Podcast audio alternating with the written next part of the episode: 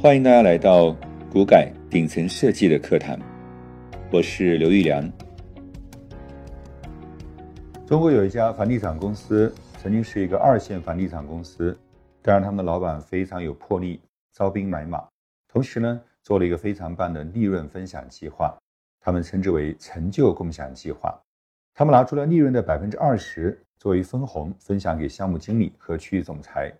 同时，他们更上一层楼，推出了同心共享计划，让区域的总裁和负责人，乃至于公司的核心管理者，都可以投资我们的房地产项目。这两个方法使得这家公司从一个二线房地产公司，成为了中国房地产行业的第一名，半年的营业额做到了四千多亿。这家公司就是碧桂园。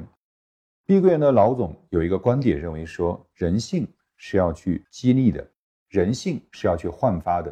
因为每个人都是自我的。